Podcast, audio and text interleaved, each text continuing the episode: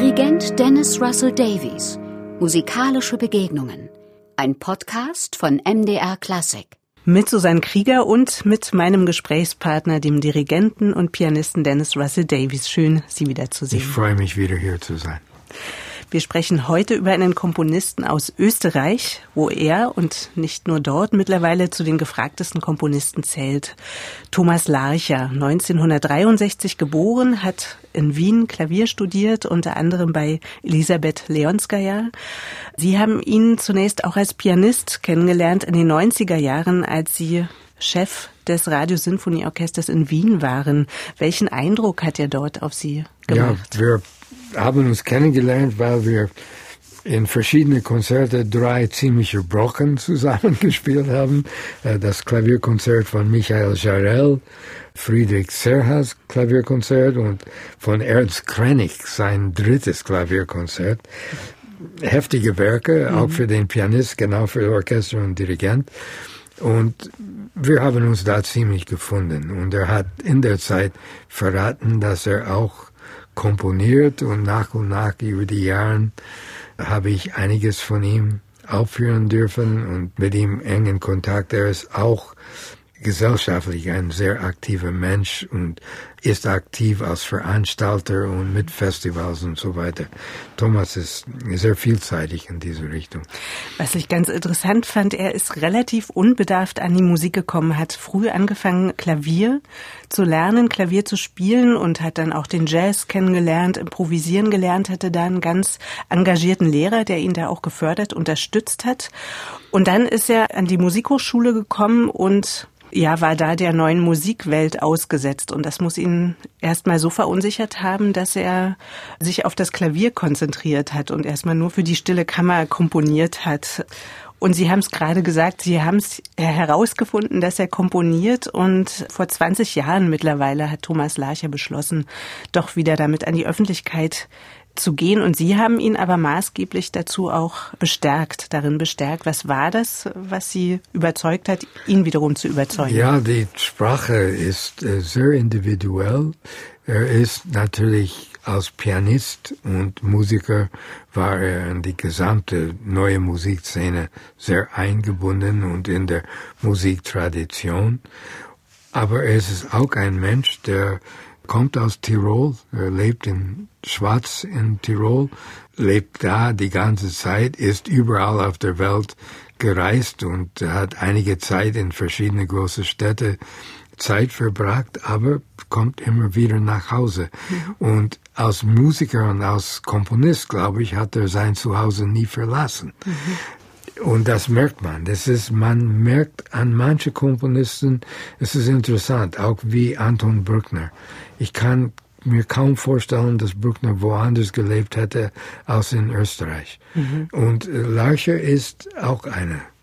Und ich glaube, das ist das, was sein Musik auch attraktiv und interessant macht, ist, man merkt eine Originalität und eine Verbindung zu eine Landschaft und eine Gegend und eine Tradition. Aha. Da spricht vielleicht ein Klavierauftrag, den er bekommen hat von dem Klavierfestival Ruhr. Er sollte ein Klavierkonzert komponieren und hatte genaue Anweisungen, und zwar an die Besetzung, die an die opernhaft dramatischen Konzerte eines Mozarts erinnern sollten. Und herauskam das knapp halbstündige Werk Böse Zellen, das er Ihnen gewidmet hat. Da wird ein Klavier präpariert mit Tapes, die dann abgerissen werden. Und was ich noch ganz spannend finde, auch zum Zuschauen, ist, dass eine große Stahlkugel in den Seiten ja hin und her bewegt werden und dadurch Klänge kreiert werden.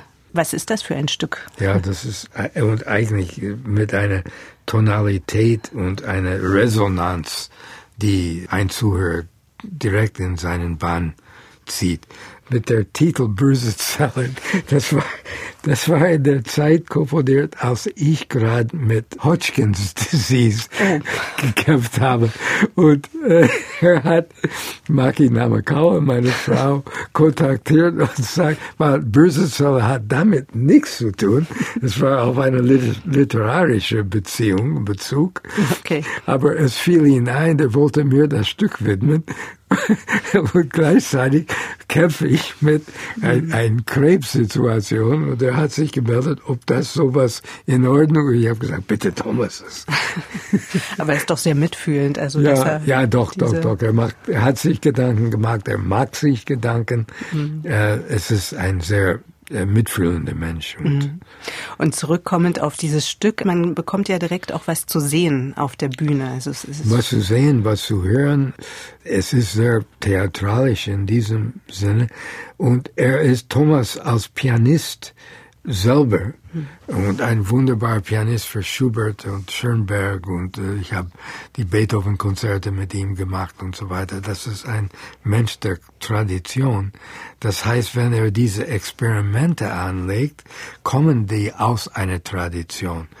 Er tut das Instrument grundsätzlich nie weh, äh, erweitert die Möglichkeiten. Und er tut das mit Können und mit Verstand und mit Liebe. Und das zeichnet aus das, was er, was er vorhat. Weil, wenn, wenn man hört die Beschreibung, einen großen Kugel hin und her rollen und, und Tape, die man rauszieht und so weiter, klingt relativ bedrohlich für ein Instrument, aber ist nicht. ist ja auch wieder eine Tradition eines präparierte Klavier, das ist ja gar nicht mehr so neu. Nee, überhaupt. Eigentlich. Aber insofern ist das Neusein nicht seine Bestrebung, aber die Erweiterung, das ist auch bei seiner Orchestrierung. Der holt gerne Instrumente zu dem Orchester, die normale nicht da sind. Aus diesem oder mit diesem Stück haben Sie eine CD auch produziert, Böse mhm. Zellen, die äh, nennt sich Mataris. Das bezeichnet einen Landstrich im Westen Kretas, meint aber doch eher einen utopischen Ort, der möglichst unerreichbar ist. Und Sie haben es schon so ein bisschen beschrieben, die Musik schafft imaginäre Räume, geistige Räume, wie er sie nennt, und will eben ganz eigene Bilder auch in jedem Hörer, in jeder Hörerin wachrufen. Was für Eindrücke vermittelt Ihnen Larchers Musik. Ja, das Sind das ist, diese Bilder? Ja, ich denke nicht so persönlich. Hm. Äh, ich habe echt Hemmungen, wenn es um Musik in Bilder zu zu beschreiben zu, geht. zu beschreiben. Ja. Ähm, für mich ist Klang ein eigenes Gebiet, aber er zieht oder erzeugt Erinnerungen oder Reminiscence, eine hm. Erinnerung an, was man erlebt hat oder gesehen hat oder sich vorgestellt hat. Es gibt ein englisches Wort, evocative. Es ist eine Musik, die, wenn man zuhört, wird man transportiert in einen anderen Zustand eigentlich. Mhm. Wie eine Transformation, ja, könnte man genau. sagen. Mhm. Und auch aber äh, ist fundiert in eine große klassische Tradition. Mhm. Das muss man auch sagen. Das ist da die Instrumente, wenn man die Musik spielt, man kann sein Instrument wirklich spielen mhm. als Instrument. Das hat er auch selbst mal gesagt, man kann nicht von Grund auf was Neues schaffen, sondern er sieht sich tatsächlich als Teil eines Ganzen, eines Prozesses. Ja. Das ist das, was Sie beschreiben in etwa. Ja. Sie hatten vor einem Jahr die dritte Sinfonie von Larcher aufgeführt in Brünn, wo Sie auch Chefdirigent sind. Mhm. Und sie trägt den Titel Eine Linie über dem Himmel und ist dem britischen Bergsteiger Tom Ballard gewidmet, der ums Leben kam, als er klettern wollte im Winter in den Bergen. Und Sie haben es vorhin schon gesagt, er lebt in den Bergen, er lebt mit den Bergen, ist inspiriert und war auch wandern mit Ihnen, habe ich gelesen. Der Thomas der, ist auch Bergsteiger. Der Thomas mhm. ist ein unglaublich starker Athlet. Und Klettern und Bergsteigen. Und ich bin ein paar Mal mit ihm wandern gegangen. Und es ist so wie mit meinem Sohn James. Wenn die gehen mit mir, und dann habe ich Thomas gesagt, Thomas, magst ruhig in deinem Tempel, du kannst zurückkommen und mich abholen. Hat er gemacht. Er hat, wir sind hochgegangen, nicht geklettert, gegangen. Und er hat zweimal gemacht. Natürlich. ist immer wieder zurück. Aber es ist ein, äh, sehr, sehr stark. Und er hat auch ein Fahrrad, die er hoch hochfährt in den Gebirgen. Er ist ein sehr athletisch, sportlich angelegter Mensch. Skifahren natürlich und Skiwandern. Das heißt, diese Verbindung zu dem auch äh, verstorbenen Bergkletterer, das war original und authentisch. Mhm. Und äh, können Sie diese Berge denn auch dann sehen, wenn Sie dieses Stück hören und ja, selbst dirigieren? Also klar, man kann die Bilder nicht sehen, das haben Sie gerade gesagt, aber. Nee, aber man, das ist wie Anton Bruckner ja wieder. Ich, man merkt, dass das ein Komponist ist, der sich vertraut fühlt und erlebt hat und zu Hause ist in den Bergen, würde ich so beschreiben. Mhm. Ja, und es ist ein groß angelegtes Stück, eine Riesenorchesterbesetzung. Ja, und Instrumente wie ein Cymbal zum Beispiel spielt eine große Rolle, wo normalerweise in klassischer Tradition ist Cembalo oder Klavier. Aber Thomas hat diese Art Klang auch verwendet und seine Beziehung und als Vermittlungsinstrument zwischen Streicher und Bläser und Schlagwerk. Und eben, wie Sie sagen, zu dem äh, Ort, wo er herkommt, ja. zu den Bergen in dem ja, Fall, äh, zur Natur. Er ist sehr daran interessiert, die Palette des symphonischen Orchesters zu erweitern. Mhm. Und sehr oft bringt er andere Instrumente dazu. Mhm. Thomas Larcher komponiert noch ganz altmodisch mit äh, Papier und Bleistift und radiert ganz viel. Und alles, was er wieder wegradiert, sammelt er und formt daraus aus den Resten kleine Kügelchen. Und das sind für ihn die nicht komponierten Noten, die er da sammelt. Das passt irgendwie auch zu dem, was Sie beschreiben. Ja, ja das, das, passt auch zu dem Mensch, auch dass er, ich verstehe das mit Bleistift und, und Papier und so weiter. Das ist eine handgreifliche Art, mit Komponieren umzugehen, die viele von Kollegen von mir noch immer betreiben. Das ist so wie wenn man ein Buch immer noch in der Hand hält und, und physisch liest. Ja, aber ich, ich würde sagen, wenn man mit der Schreibmaschine noch arbeitet. Oder mit dem, ja. oder richtig mit dem Füller noch Briefe schreibt, das ja, ist das ja ist selten geworden. Noch, das ist, genau.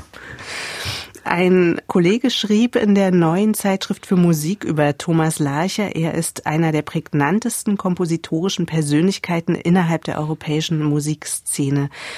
Was macht Ihrer Meinung nach diese Persönlichkeit aus? Ja, ich glaube, dass der Thomas menschlich gesehen sehr umgänglich ist und sehr authentisch ist und steht mit beide Beine absolut am Boden und diese starke Beziehung zu seinem Geburtsort, zu seinem Zuhause, mhm. das stützt ihn und er ist absolut fundiert und ist dadurch zu Hause in London und Paris, wo er jetzt, ich habe mit ihm telefoniert heute früh, ist aus dem Metro gestiegen in Paris. Ich wollte ihm sagen, dass ich heute über ihn rede.